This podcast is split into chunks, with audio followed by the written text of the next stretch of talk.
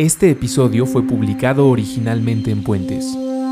Escucha los episodios más recientes y ayúdanos a seguir elevando el debate en patreon.com diagonal antifaz.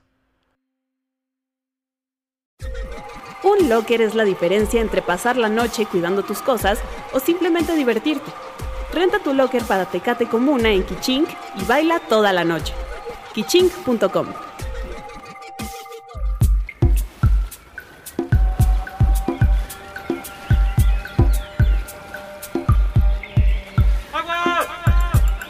Restaurando nuestra relación sagrada con el H2O, con Andrés Vargas y Elías Catalías.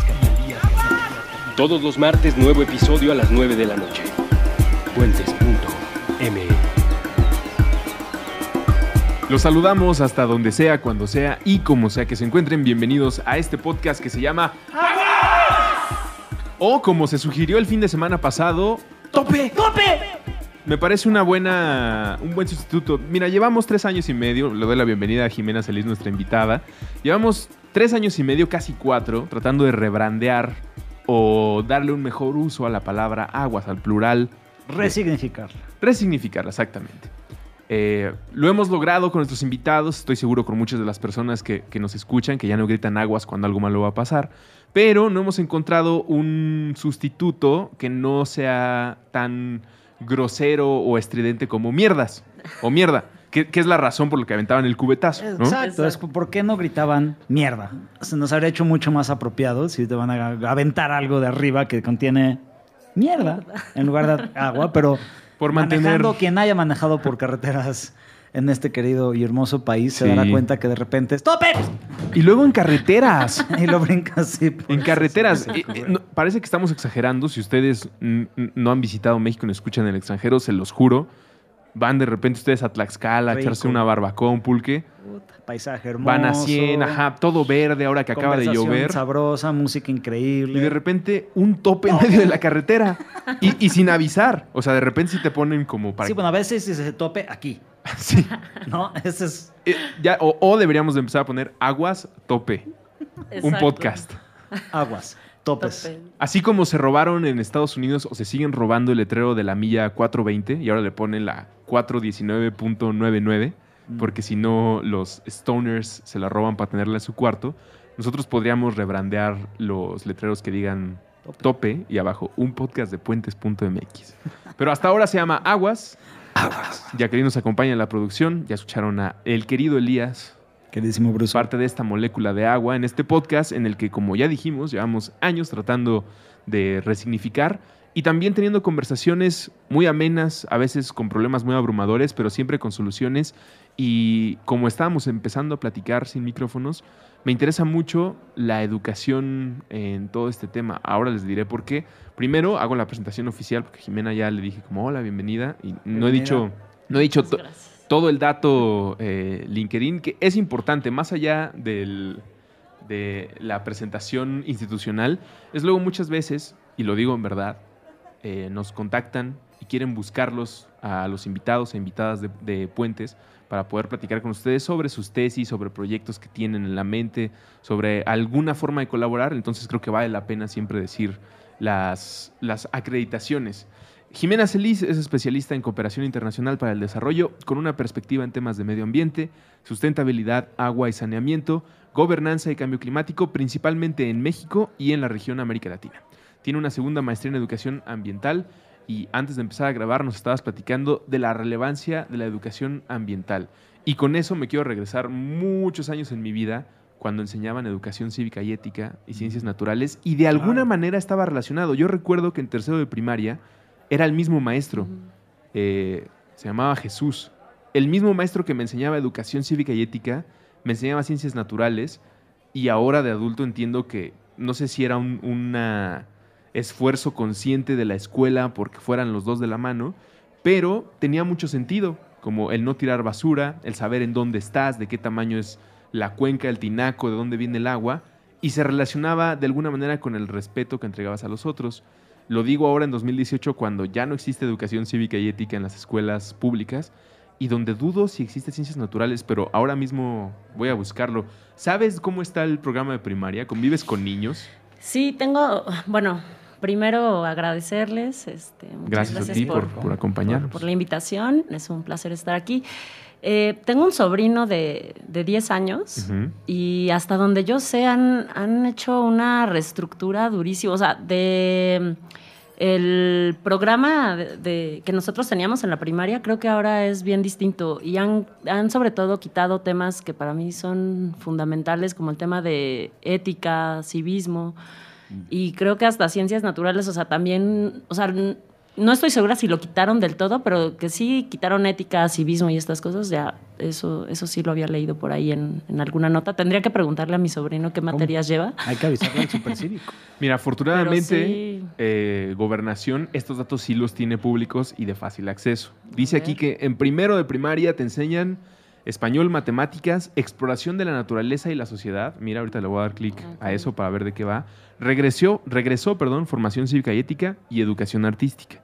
En segundo es exactamente lo mismo. En tercero es lo mismo más la entidad donde vivo. Mira, ah, vamos a ver de cómo está ese temario. En cuarto grado está lo mismo más geografía e historia. En quinto grado está lo mismo. En sexto grado está lo mismo. Y educación física te la dan en todos los años.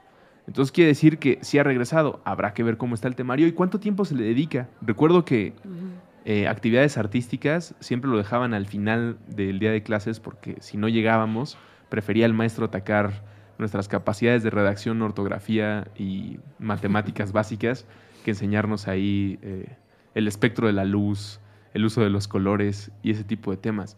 Sin embargo, aunque ya lo vemos aquí reflejado, sí hubo un lapso en el que no hubo o no se hizo de la manera correcta o con la intensidad adecuada, porque si hay un desgaste o una falta de educación, pues que uno siempre confía en que los niños son el futuro, pero esos niños ya tenemos más de 30 y no lo ¿Y veo cómo parejo. Estamos invirtiendo a esos Exacto. niños desde hace tiempo. O sea, es, es, es un tema para mí que se me hace. Yo así, eh, regresando que platicamos mucho de Capra, ¿no? Aquí, de Fridge of Capra. A mí me hace extraordinario que alguien que se metió a aprender física moderna y luego la juntó con pensamiento este, pues, oriental, por llamarlo, espiritual oriental, y pues, lo junta. Fritjof Capra a lo que se dedicó últimamente, aparte de enseñar sistemas, es hablar de la ecoalfabetización, ¿no? Dice, a ver, lo más importante es enseñarle ecología a las generaciones que vienen. Y también un término que yo uso mucho, ¿no? Que en inglés suena muy bien, estos kid olds, ¿no? Los adultos, adultinfantes.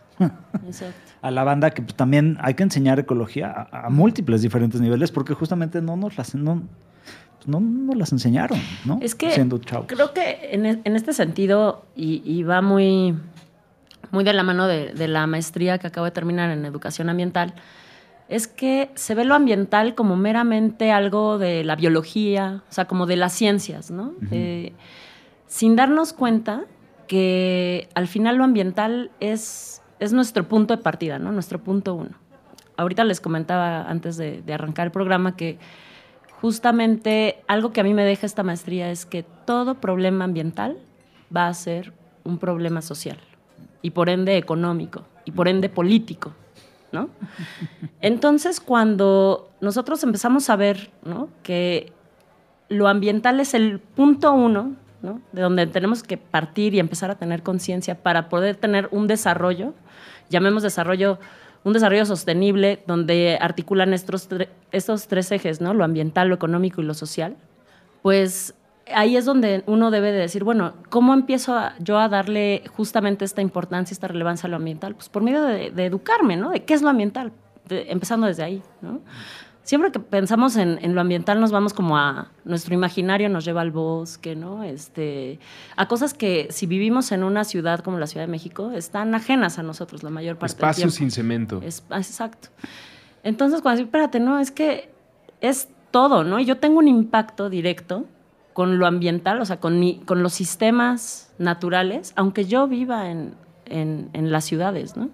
Y no es ajeno a mí, o sea, no porque no lo vea, no estoy impactando y no estoy teniendo yo este, algún impacto positivo o negativo con el ambiente.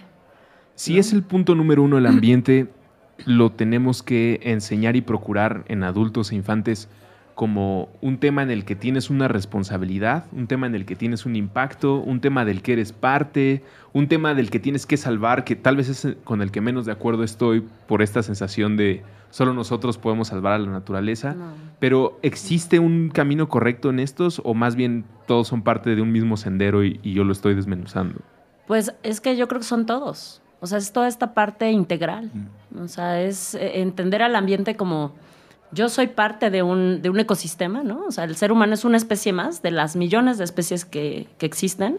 No, no, no, nos tenemos por qué sentir nosotros más que las demás especies. Conformamos el ecosistema al final. Y creo que justamente esta desvinculación que hemos tenido como humanos, este, con, justamente con nuestro entorno, ha hecho que lo empecemos a degradar, ¿no? Porque ya no salimos de este equilibrio, nos salimos de esta comprensión. Y es por eso que nosotros lo hemos empezado a degradar de, de una manera que pues estamos afectando ya a otras especies, a otros ecosistemas y a, y a la Tierra misma, ¿no? Entonces... Y a, y a, nosotros. Y a nosotros, ¿no? y nos estamos poniendo en peligro. O sea, todo este tema de, de cambio climático y que la especie y tal, pues más bien es un tema que nos estamos poniendo nosotros como especie humana en riesgo porque lo mejor, la verdad, que le podría pasar al planeta es que nosotros extinguiéramos, porque el, planeta tiene una capacidad regenerativa impresionante. Entonces, si nosotros dejamos de echar humo, echar gases de efecto invernadero a la atmósfera, el mismo planeta tiene capacidad de, adaptarse y regenerarse a sí mismo. veo ahí... Y, Se burlaban de Sergio Mayer por hablar de los derechos de la naturaleza y Oye, del planeta. Qué, qué, oso lo, de Sergio Mayer. De, todas las cosas de la cuarta transformación, de las cosas que me tienen más nervioso. Al mismo tiempo, al mismo... A mí me preocupa más Simón Levy, la verdad. Mira, está Simón Levy, Sergio Mayer. no. Está este, Una amiga lo estaba defendiendo. La chica, la chica que se apellida Vaca. Yo, escuché, yo vi en redes sociales que estaban defendiendo a Sergio Mayer en plan diciendo que él previo a Garibaldi él fue economista, o, o sea, como que sí, sí, está estudiado y que está, ha estado metido en temas de, un Nobel. De, este, de niños, de infancia, ¿no? Y que, ha estado peleando por temas, este, de infancia, algo así. Algo así, o sea, lo leí muy rápido. Y de, animales, y, saca lo de los derechos del planeta Tierra. Más bien lo peor es... Derechos de la naturaleza es, algo importante de los que hablar, porque luego es como, ay, ¿por qué? Porque, porque es que... O sea, aquí nosotros nos podemos agarrar, ¿no? Podemos agarrar a Russo a golpes pero Inténtenlo. Inténtenlo. Y, y si lo dejamos incapacitado. A mí, por, a mí también, pero nada más como hipotética. Así, si lo dejamos incapacitado por 10 días, él nos puede llevar a juicio cívico. ¿No? Si lo dejamos incapacitado por 9, no puede ser nada. Que lo, fue lo que aprendí cuando me tiró un güey de la bici, Hace me acuerdo. un par de años. O sea, ¿tiene que ser 10? Tiene que ser más de 10 días hábiles de incapacidad para que te vayas a juez cívico. Pero bueno, un río tú lo puedes estar contaminando y contaminando y contaminando, y quien debe de actuar en tu contra por contaminarlo es gobierno.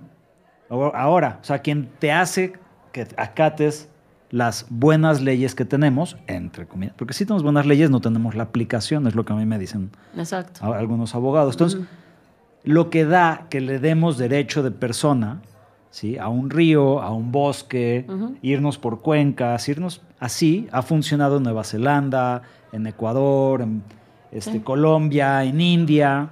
¿sí? Es de que al darle derecho de persona a una entidad, le das el mismo derecho que tiene una empresa o que tiene una persona, que es no la puedes violentar, no la puedes, y ya le asigna forzosamente, bajo el contrato y los, los, los acuerdos, tanto presupuesto como representantes legales de la comunidad.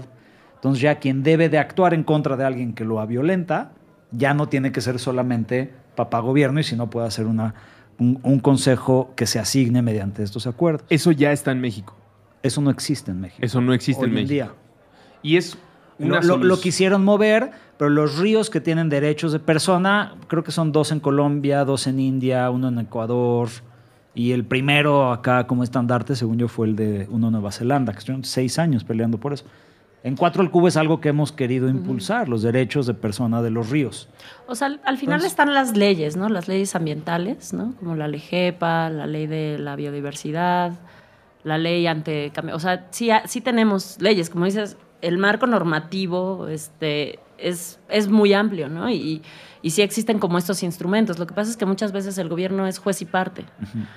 Entonces, no puede ser juez y parte en la defensa de... Quien más del- contamina ríos son los municipios, directamente, En- porque sus plantas de tratamiento no operan o no les alcanza o no tienen, como es el caso de San Cristóbal de las Casas, ¿no?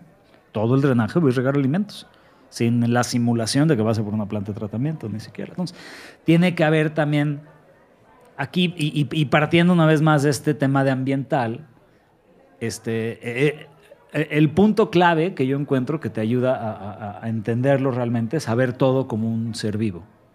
O sea, y así existe, así eran antes nuestras... Bueno, la teoría Gaia. nuestras- Gaia, exacto. De ahí viene Gaia, este, Animate Earth, que es el libro de Stephen Harding, que es de mis libros mega favoritos, porque James Lovelock se puso así como medio hater, ¿no?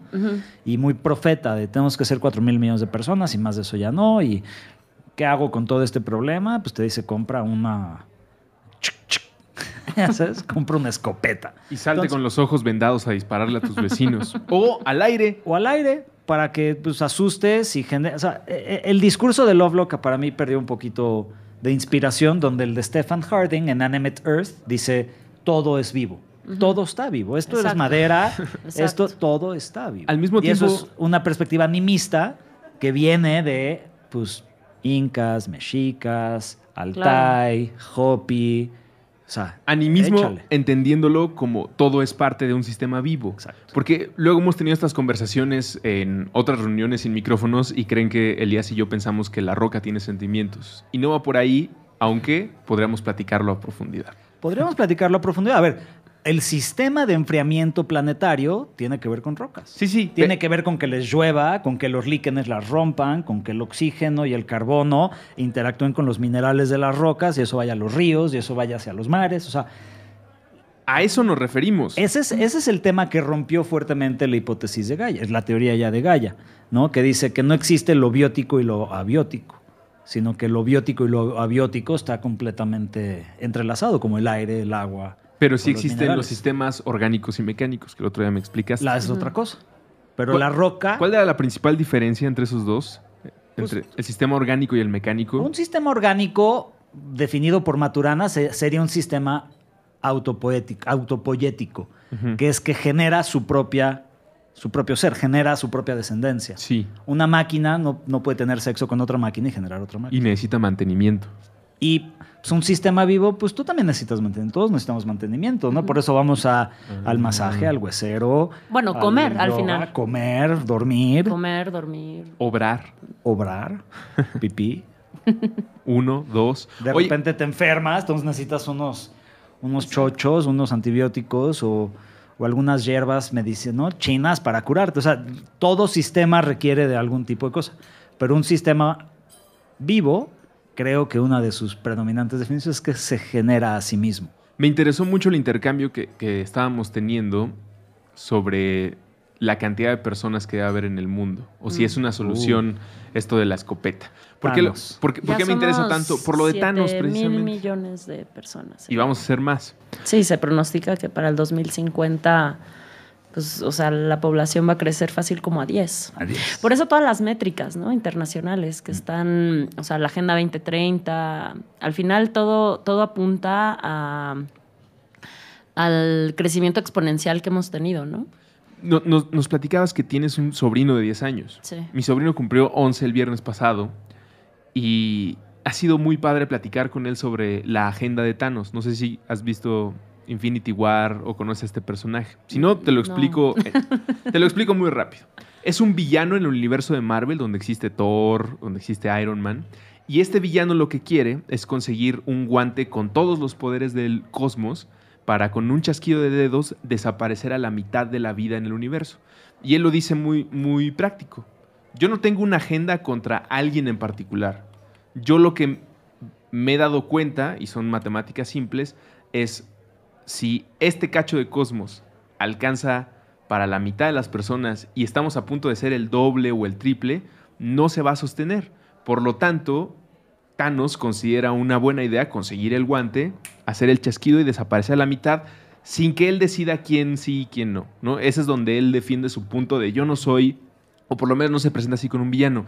Y es muy interesante platicarlo con niños porque ellos están viendo a héroes enfrentar a un tipo que no tiene una agenda eh, peculiar o, o característica de un villano. Sí, ¿no? o de conquista planetaria, Exacto. universal. o- No es un tipo que quiera apoderarse de un gobierno, que quiere destruir al planeta Tierra. No, al final tiene como fundamento existen, o sea, al final para seguir como promoviendo la existencia, ¿no? Sí, él, él lo que El- quiere es que es se mantenga. Que, Que se, se mantenga. mantenga. el balance, exactamente. Exacto.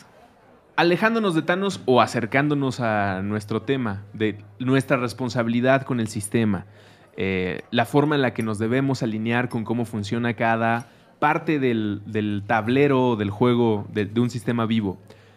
Tener una visión así, de alguna manera, es vivir con una culpa bien fea, ¿no? No es lo Uy, mismo ser res- sí. sentirse responsable por puedo reducir la cantidad de plástico que consumo o puedo comer tener más plantas. mejor captación de agua de lluvia, comer menos carne o, o elegir la carne que voy a comer. en espacio, ¿no? Pero al mismo tiempo para alguien joven, ya no digamos niño, sino alguien que está entrando a estos temas, sí puede ser que lo abrume y lo haga sentir muy mal el decir mi existencia está provocando todo esto. Hay- Ujú. También tenemos que combatir Sí. e- ese lado Sí, de la... Y hay dos partes para que, a ver que nos des tu, tu opinión, Gemma. Porque es, por un lado es, ya no te reproduzcas. Ah, o sea, creo Sí. que es un muy mal este, punto de venta, ¿no? Decir, hey, no pueden coger, ¿no? No, No pueden, puedes reproducir. pueden, no, no, pero a ver, tu necesidad de coger viene de un...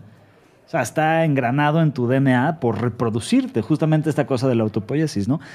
Y aquí el discurso que, que- que me encanta de McDonough, de William McDonough y Brungart, que es que las hormigas son más que nosotros, cantidad y masa, y si de- desaparecen las hormigas del planeta, los ecosistemas, hijo, no sé cuántos, pero muchos ecosistemas colapsan, ¿no? Entonces, tenemos que encontrar, creo yo, también un, un- un punto de venta para que participes en la regeneración planetaria, por llamarla de alguna manera, de una manera inspirada, ¿no? Y que digas, pues voy a tener un futuro y sí me voy a poder reproducir, pero hay las diferentes cosas que puedo hacer para beneficiar mi, mi ecosistema. Claro. Porque si no, pues otra vez, es de, pues, ya nos pasamos por casi 4 mil millones de personas de la capacidad de carga Sí. planetaria.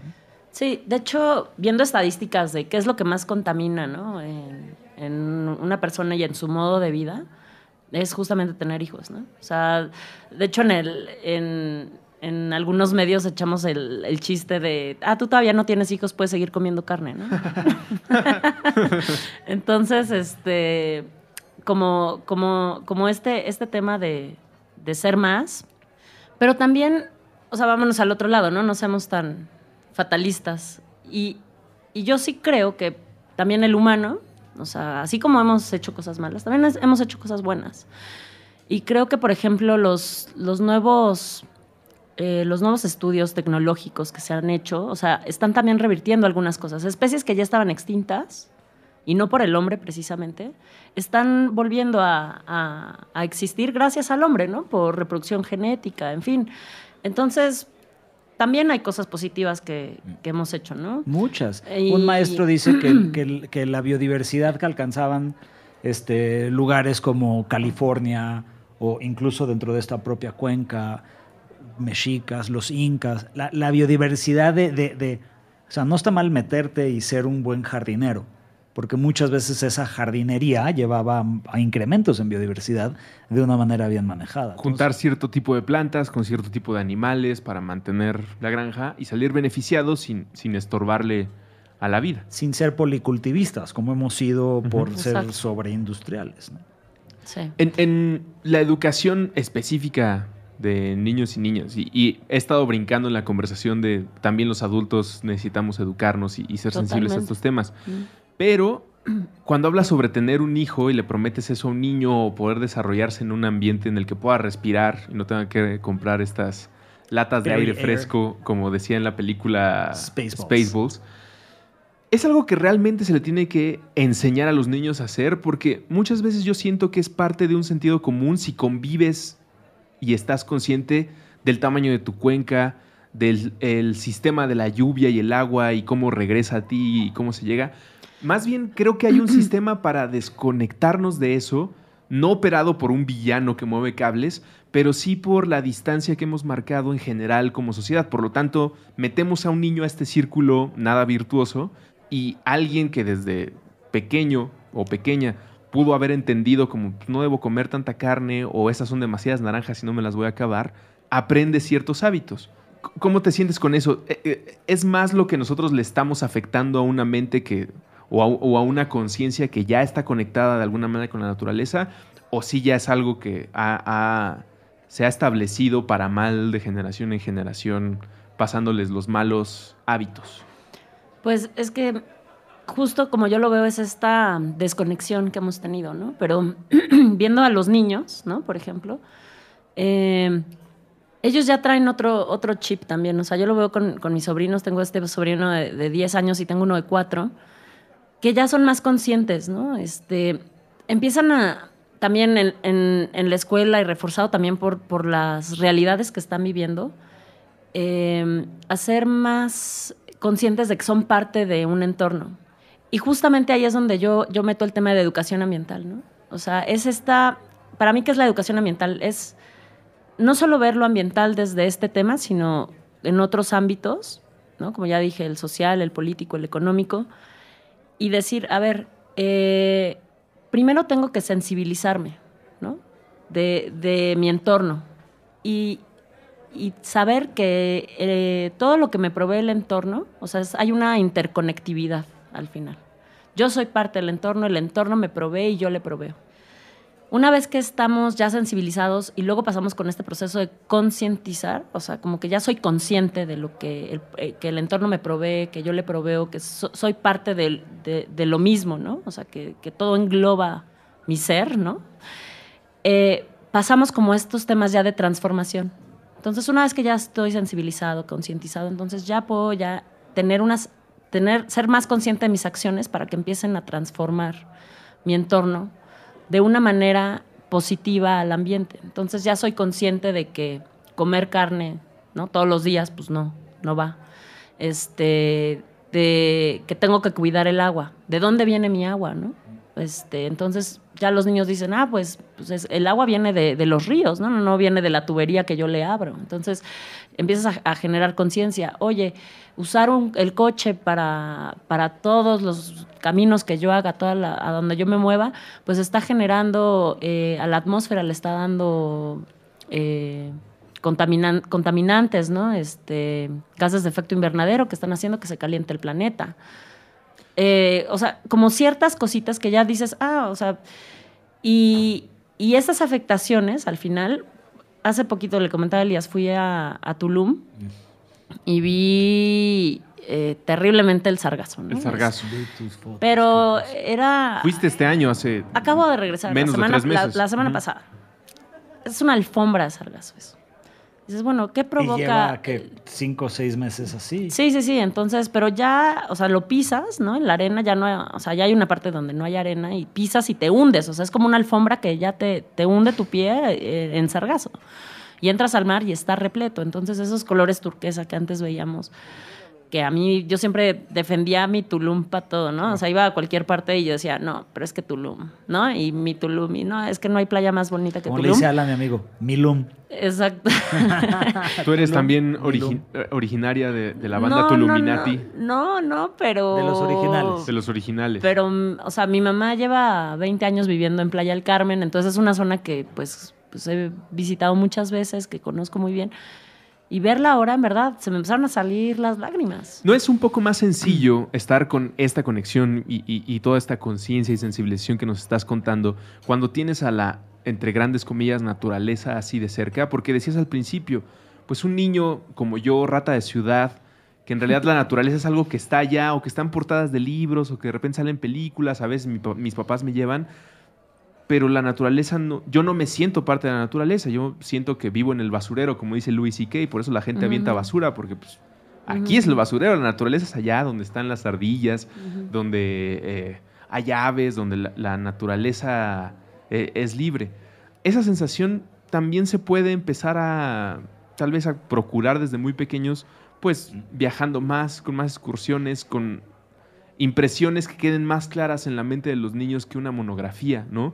Me platicaba Elías hace eh, pues, como un año sobre esta idea de que cada casa tuviera una impresión de su cuenca o tuviera alguna escultura que lo reconectara o lo mantuviera ubicado de dónde está y de dónde vienen sus recursos, pues para que nunca, nunca se pierda, ¿no? Como una especie de... de- de- Uno- un altar. Así lo tenían antes este, en, en- en nuestra cuenca, en la de Cholula, ¿no? Se hacía una maquetita de la región. Sí. Porque el- nuestros ríos vienen de volcanes, bueno, los que vienen de la parte oriente. Y en Puebla los ríos vienen del Itzta y de la Malinche, ¿no? Entonces, o sea, oye, tienes ríos vol- de volcanes, ¿no? O sea, qué cosa tan increíble. Y si haces un recuento en, en los trabajos que hemos hecho en Puebla, se, se hicieron unos, este, unas encuestas y la, o sea, déjate niños, o sea, niños claramente, y, y la banda en general, no sabía que el Toyac Ujú. existe, así tenemos un río. ¿eh? Sí, exacto. Entonces, eso es mucho. Un maestro lo dice que hay que empezar a salir con la naturaleza. Hay que invitarla a echar un café. ¿Y por qué no traer también la naturaleza, no? Y es traer la casa. Exacto, o sea, ¿Sí? traerla, traer la casa. Y, y yo digo, como herramienta o mecanismo para hacerlo está la educación ambiental, ¿no? Entonces, cuando tú les empiezas a hablar a los niños de esta conectividad que existe, de que su agua no viene del tubo, sino que viene de un río, que, que gracias a, a los escurrimientos que vienen desde las montañas, es que se nutre ese río y que, ¿no? Y, y entonces les empiezas a contar por medio de esta educación, de esta sensibilización, esta concientización, pues vamos a tener niños con una conciencia transformada que sean, aunque vivan en la ciudad y aunque capaz este su salida al parque lo más que encuentren sea una ardilla, ¿no? Van a poder tener este, este entendimiento y este espectro mucho más amplio, ¿no? Y van a, van a sentir, bueno, yo soy parte de eso, ¿no? Soy parte de este ecosistema y, y el agua que yo tomo, pues viene de estos lugares, este, mejor me muevo de otra manera, me muevo en bici, ¿no? Eh, por ejemplo, el tema consumo, ¿no? Este, que vivimos en ciudades donde nos, nos obligan a, consumir, ¿no? Y, y- y pasa por nuestro inconsciente y lo hacemos de una manera ya sin pensar que ese producto que estamos tomando, ¿no? Pues toda la huella de carbono que tiene encima, ¿no? No, es que viene de China. O sea, piensa todo desde que se elaboró, ¿no? Los materiales, este, los recursos naturales que necesitó para su elaboración, ¿no? Entre ellos agua, o sea, el agua, el agua virtual que está en todo y que no, que no la vemos. Pero también el proceso de, a ver, si se hizo en China, ¿cómo llegó a mis manos acá en la Ciudad de México, no? El, transporte que se tuvo que usar y la contaminación de ese transporte para llegar hoy, el empaque que tiene, o sea, en fin. Entonces empezamos a decir, Todo- ver todo el ciclo de vida de los productos. Exacto, entonces decir, pues, ser más conscientes a la hora que voy a comprar algo, ¿no? ¿Realmente lo necesito? ¿Es algo vital? ¿O puedo re- reusar cosas, ¿no? Puedo, este, no sé, esto que nos obligan luego las compañías telefónicas de que cada año tenemos que cambiar de teléfono, ¿no? Bueno, pero si funciona todavía mi teléfono, ¿por qué cada año tengo que cambiarlo? ¿O por qué no inventan un teléfono que me asegure que va a durar 20 años? Exacto, porque al final es... es A lo es mejor un- eso con la tecnología no aplicaría tanto. Bueno, que dure un poco más. Es algo modular. Solo que pero no- también Pero- es algo modular que lo ha trabajado Motorola, por Sí, ejemplo, sí. de cosas que le cambias el chip, el motherboard, la foto, la cámara. En la medida de lo posible que vaya en contra de la idea de que tienes que estar teniendo una nueva cosa o que se ¿Cómo es el- manufacture el... ya obsolescencia, obsolescencia planeada. Exactamente, eso es, eso es terrible. Estamos eh, hablando mucho de niños, saludos si es que hay niños que están escuchando esto, qué raro que escuches podcast, amiguito o amiguita, pero bienvenido. Le voy a decir a mis sobrinos que lo escuchen. Sí. Perdón por las malas palabras, normalmente no hablamos así. ¿Qué pasa después, después de la pubertad? Cuando este niño, adol- ahora adolescente, ahora adulto, ahora dueño de una empresa, se enfrenta a, me he sensibilizado, he escuchado aguas, eh, me he empezado a juntar con personas que me han hecho ver mi responsabilidad y, y yo siendo parte del entorno, pero fíjate que tengo todas estas cuentas que pagar. Creo que por ahí también eh, me parece muy importante lo que dijiste al principio del programa y que exploráramos más ese punto. Nosotros vemos más los problemas económicos y políticos y queremos empezarlos a resolver desde ahí, ¿no? Ya decíamos cuando platicábamos sobre democracia en, en el podcast de Club de Lectura, pues yo no he visto a más políticos, por lo menos en la elección pasada, con una plataforma en la que se hablen más de temas ambientales. Y tú ahora nos estás recordando, ese es el punto de partida. Entonces, si un empresario, si una persona que ya es un profesionista o está en vías a tener el trabajo de sus sueños, se empapa de esta idea de que es parte de, la naturaleza y que tiene una responsabilidad, pues tendría que verlo también, aunque no como eh, única meta o la principal meta, hay un beneficio económico, político y de buena compañía y comunidad al atender los temas ambientales. No es nada más por salvar al planeta, es, es también pues, para tener otro tipo de derramas eh, y, y riquezas. Claro. Es que ahí, Claro. ahí viene creo que el reto real fuerte. Es cómo desarrollamos industrias que dependan de un ecosistema saludable, Claro, en vez de degradarlo. en vez de que lo degraden. Pero- ¿Cómo pero mira, generamos es esas que- nuevas industrias que, que- que polinicen, que limpien y Pero mejor es que, agua de es la que que mira, toman? dependen de, los sistemas naturales sanos. Claro, Lo que pasa la- es que no se dan cuenta, ¿no? externalidad Exacto. es como... Y, o sea, por ejemplo, si yo me dedico a producir muebles de madera, pues a mí me interesa que haya bosques, ¿no? Que yo pueda talar para luego hacer mis muebles de madera. Manejo de bosques Entonces, un buen manejo. ¿qué- qué la madera conviene? es este carbono capturado. Entonces, ¿qué me conviene? Talarme todos los bosques para yo seguir produciendo. Y el día que voltee voy a decir, ah, chis, pues ya no tengo otro árbol que talar y entonces ya no tengo que mue- muebles que producir. Ah, pues ¿por qué no hacer un manejo sostenible de bosques en donde sí, a ver, voy a talar esta cantidad, pero al mismo tiempo estoy sembrando y haciendo, este, pon sembrando el doble de lo que talo, porque obviamente un, un árbol para que yo me sirva, ¿no? Para lo que hago, pues tiene que tener tantos años de vida. Entonces voy planeando mi, mi sistema para que mi misma eh, operación siga, siga vigente. Me estás haciendo acordar una de las El de mis tema- cuentos favoritos. Dice un, un Tim, uno de los de Regenesis, cuando estábamos haciendo una visita a, a una caminata a Desierto de los Leones, nos decía, a ver, ustedes saben que ni Oxford ni Cambridge existirían los edificios, ¿no? Sin el encino. Las vigas de estas instituciones, de, sus- de algu- de algunos de sus edificios, son encinos de arriba de 500 años. Entonces, haz de cuenta que hace, no, hace no sé cuánto fue esto, habrá sido unos 20, 30, 50 años, este, que el, el de limpieza estaba viendo y a cada vez aparecía más polilla. Y luego pues tenían esta junta de consejo, ¿no? De todo. Y oye, pues qué onda, se nos están, ahí están infestados nuestros, nuestras vigas de, de- de un tipo de escarabajo, que, que justo ataca al encino como a los 500 años que los cortaste. Y el cuate del departamento de agroforestía, ¿no? De, de Cambridge o Oxford, dice, ah, mira, me habría preguntado cuándo iban a preguntar por eso. Tenemos un cultivo de encinos que alguien empezó hace 500 años. Wow. ¿Ves? Entonces eso es un Esa- pensamiento de decir, oye, en 500 dos años, años, claro. van a llegar unos escarabajos y esto no va a durar. Lo cual puede Hay que ser... empezar a sembrarse encinos hoy. Eso es algo que podría aprender muy, muy buena manera, por ejemplo, la industria del mezcal. Mm. Porque todo el mezcal, mucho mezcal depende del encino, que son encinos de 50, 70 años mínimo. Entonces el ciclo de los agaves, que aparte el agave es otro tema, ¿va?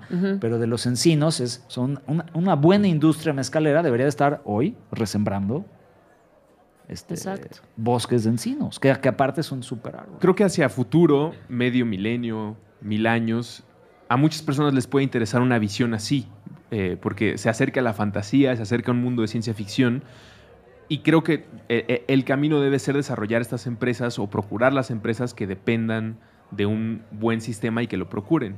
Pero las que ya están instaladas están viendo por el ingreso del año, el ingreso del trimestre, el regreso de inversión. Desde ahí también se puede educar y sensibilizar para claro, decir, claro. tal Y- vez ahorita no vas a tener, Irregular. tal vez ahorita no vas a tener el ingreso que esperabas porque pusiste tu planta de tratamiento de agua o porque pusiste un sistema de captación o un sistema de luz solar. Pero te tienen que tener esas pláticas y ahí también en el Excel sale ganando a futuro. Claro que salen Claro. ganando.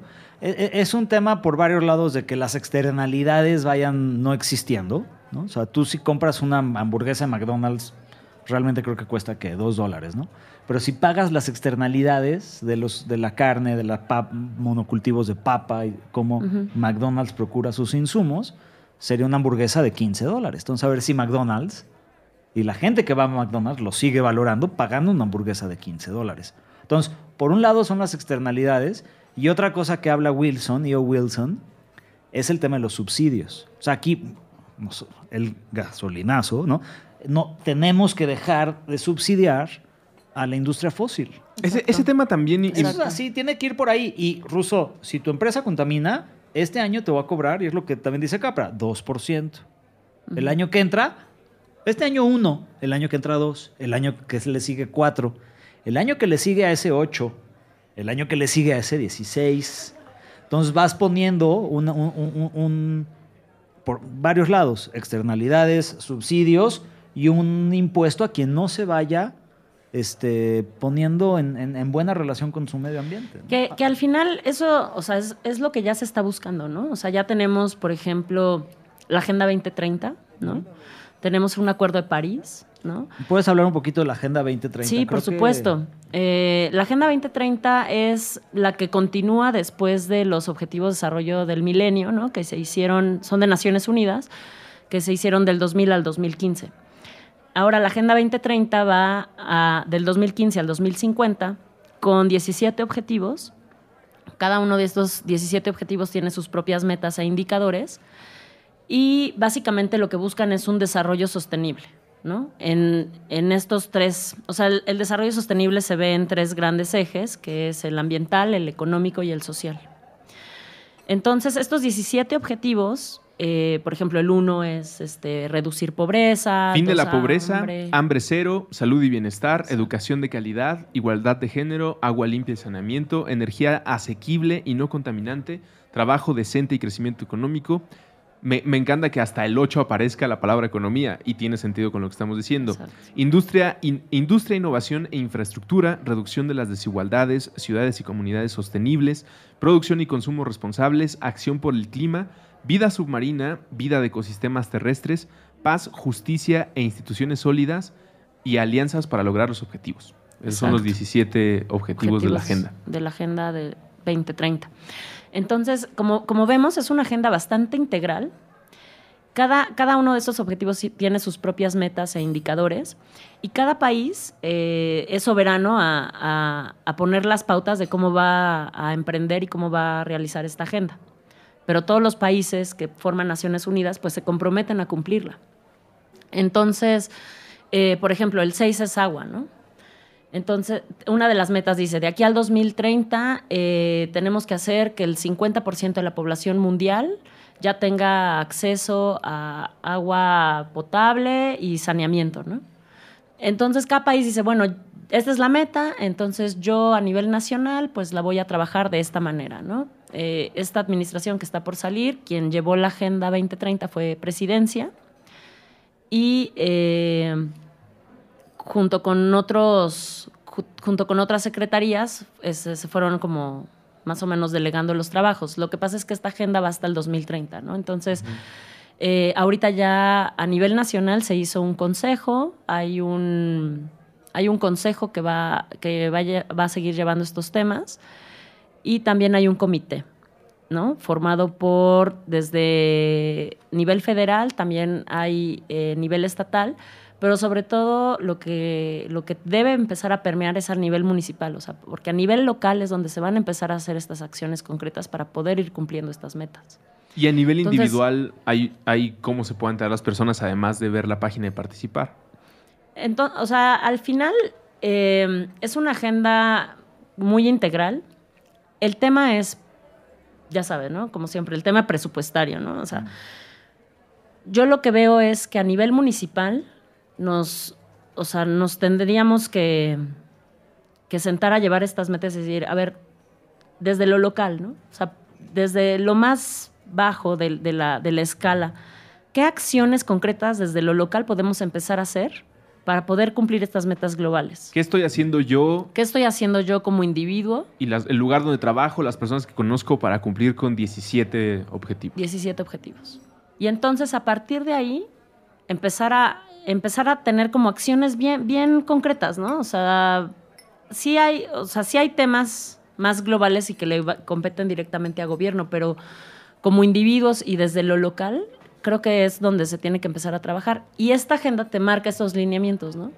Y todo está desarrollado de tal forma que lleguemos al 2030 con un desarrollo sostenible, que, enten- que entendamos qué es el desarrollo sostenible y cómo es que podemos tener este futuro en donde tengamos un ambiente sano. O sea, básicamente eh, si, ve- si vemos los, ejes, eh, la gran mayoría vienen de temas ambientales, ¿no? Y, vienen justamente de, empezar a concientizar a la población en, una- un tema de regresión en cuanto a degradación del planeta. Parte de lo ambiental, pero toca lo económico, lo, Los- político. lo político y lo social. Y me encanta que en el 16, el penúltimo, hable de paz, justicia, instituciones sólidas. Claro. Porque lo hemos platicado y alguna vez en una, en una reunión en casa de Elías con Mauricio Meshulam, nos hablaba de el, los, trueque. Están el- a punto de renovar. los pilares de la paz, ¿no? Que nos Buenísimos explicaba esos. Mm. la ausencia de guerra no es necesariamente la construcción de la paz.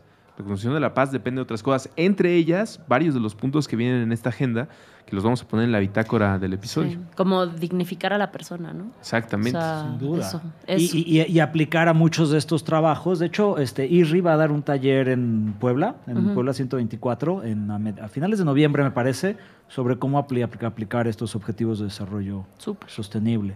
Pues ahí Entonces, estamos. e- e- es una de las herramientas de cómo también se pueden acceder, acceder a fondos, a Exacto. distintos programas y pues digamos que debemos de ver a, a- una escala muy individual y también muy global el cómo poder participar, lo que hemos dicho por muchas veces, ¿no? Micro, macro. Sí. O sea, Exacto. Tulum no va a poder solucionar su tema de sargazo Solo. solo.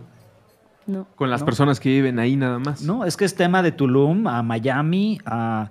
No sé Bueno, es que- estaba es que llegando la huella del sargazo, estaba hasta Colombia. O sea, estaba de Colombia a Miami. Eso era algo Sí, todas las islas este, del Caribe también. fuera de serie. Entonces, ¿qué tendría que pasar para que en Tulum ya no exista el sargazo? Pues en el mundo en general. Pues de entrada, bajar los niveles de dióxido de carbono que estamos aventando a la atmósfera, ¿no? Eh, contaminantes a los mares, Exacto. ¿no? drenajes a los mares. Por ahí el doctor Alba, querido el, el capitán de los humedales del ecoducto, dice este, que también es por sobrepesca de los, chi- los chinos tienen sobrepesca de pepino de mar, Claro. ¿no? Entonces, Bueno, no solo de eso, o sea, un montón de especies están siendo sobreexplotadas. Pero el, el que el pepino de mar es específico, o sea, es como que el, el predador del sargazo. Mm. No sé, digo. Aquí O sea, sí está trayendo que eso es un gran sistema, ¿no? Sí, sí, sí, sí. Y, y- y tenemos que ver el cómo, el cómo recuperar nuestras bellezas naturales, ¿no? O sea, ya déjense que no nada más por ir a Tulum a disfrutarla, sino No, es que todo va- eso, es mucho más todo grave lo que implica, tema. ¿no? Es mucho más grave el, el Corales, problema, ¿no? O sea, estamos... pérdida de vida marina. O sea, al final lo que está provocando el sargazo, como es una alga eh, espesa, la, la mayor parte de la vida marina depende de la luz solar.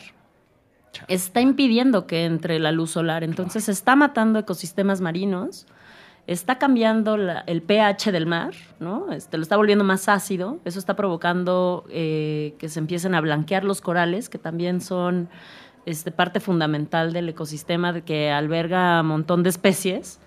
¿no? Entonces, al final estamos viendo un desastre ecológico fuerte. Y, y no venía pronosticado, ¿no? O sea, yo no, o sea, digo, no, no me clavé en todos los reportes del IPPC, pero seguramente, eh, o sea, no sé, yo para mí, por lo menos en mi espectro, sí el sargazo fue como, ¿qué? Sí, sí, O sí. sea, una sorpresota así que No, aparte final- lleva tres años o más Sí, sucediendo. como cinco años más o menos que empezó a, a producirse más.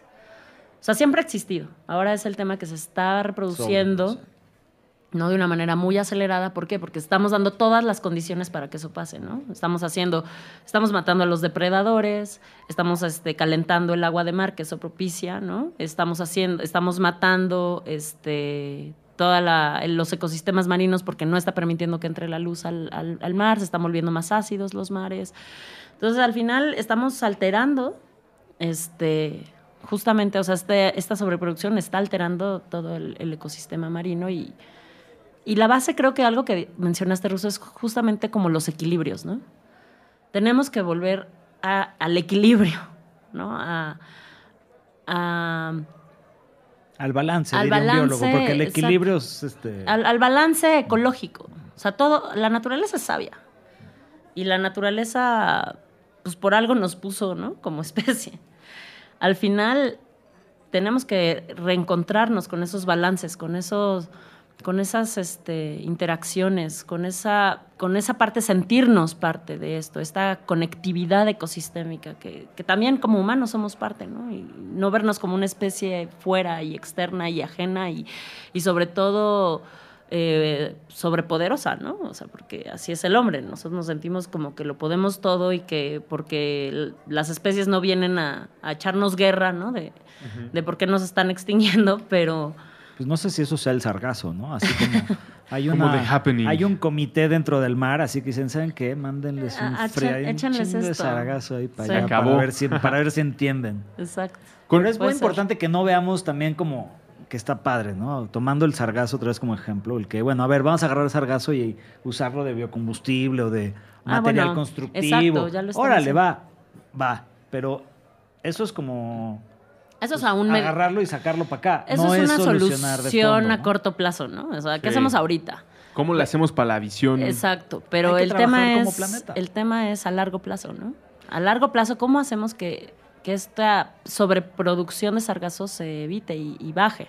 Con esta reflexión de el sargazo, me gustaría regresar al punto inicial y también con eso da- eh, finalizar esta conversación, Jimena, porque voy a poner de ejemplo a un hotelero en Tulum, ¿no? Lo que más te importa es el dinero, voy a poner, no, sin decir nombres ni marcas. Pero pues tú tienes que mantener tu empresa y tu hotel, de ahí Claro. vives. Empieza a haber sargazo, ya no tienes turismo, empieza a bajar, la gente para qué va si no va a disfrutar de una buena playa. Ya está bajando. ¿Dónde se empieza a solucionar tu problema, eh, camarada, hotelero u hotelera? Pues en la educación Exacto, desde que eran niños, ¿no? Así Claro. como empezamos a platicar, claro. si, no, si hubiéramos tenido eh, otro tipo de educación, otro tipo de cuidados en general, no tendrías este problema. Lo que para ti es un problema actual, seas un hotelero ahí o en cualquier otra región del mundo que se esté viendo afectado por el cambio climático o por un eh, desbalance, no tiene una solución en una tabla de Excel, ni en más presupuesto, ni en la manera de eh, explotar el nuevo recurso que apareció y pues tienes que ver qué sacas de ahí. Tiene que ver con lo que estábamos platicando al principio y que es de alguna manera el final de esta buena plática con Jimena. Si alguien te quiere contactar, ¿cuál es la mejor manera para Buenísimo. entrar en contacto contigo? Pues mi correo es xcelis, Ujú. C-E-L-I-S, arroba gmail.com. ¿Estás en, ¿Participas en redes sociales? Sí. ¿En eh, Twitter cómo estás? No, en En Twitter. Twitter no. Es que las redes luego me quitan mucho tiempo. Pero en sí. LinkedIn sí, yo Sí, te encontré sí, sí, rápido. Jimena Celis.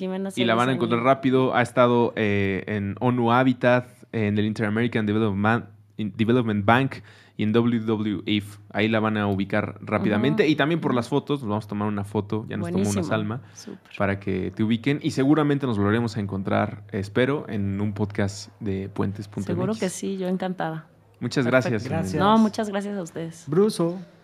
Elías, Jacqueline. Jacqueline. Muchas gracias. a todo el mundo por escucharnos, a Jimena por venir a platicar con nosotros, a ustedes porque les interesa estos temas, a ustedes también por convertirse en voceros de este podcast, de los demás de Puentes, de estas causas, de esta clase de pensamiento.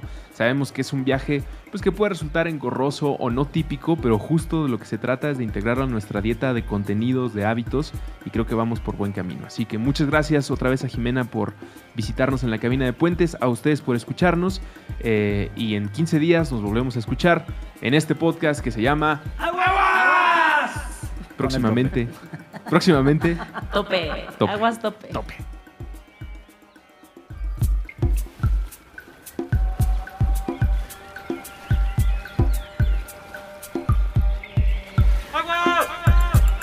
Restaurando nuestra relación sagrada con el H2O. Con Andrés Vargas y Elías Catalí. Todos los martes nuevo episodio a las 9 de la noche. Puentes.me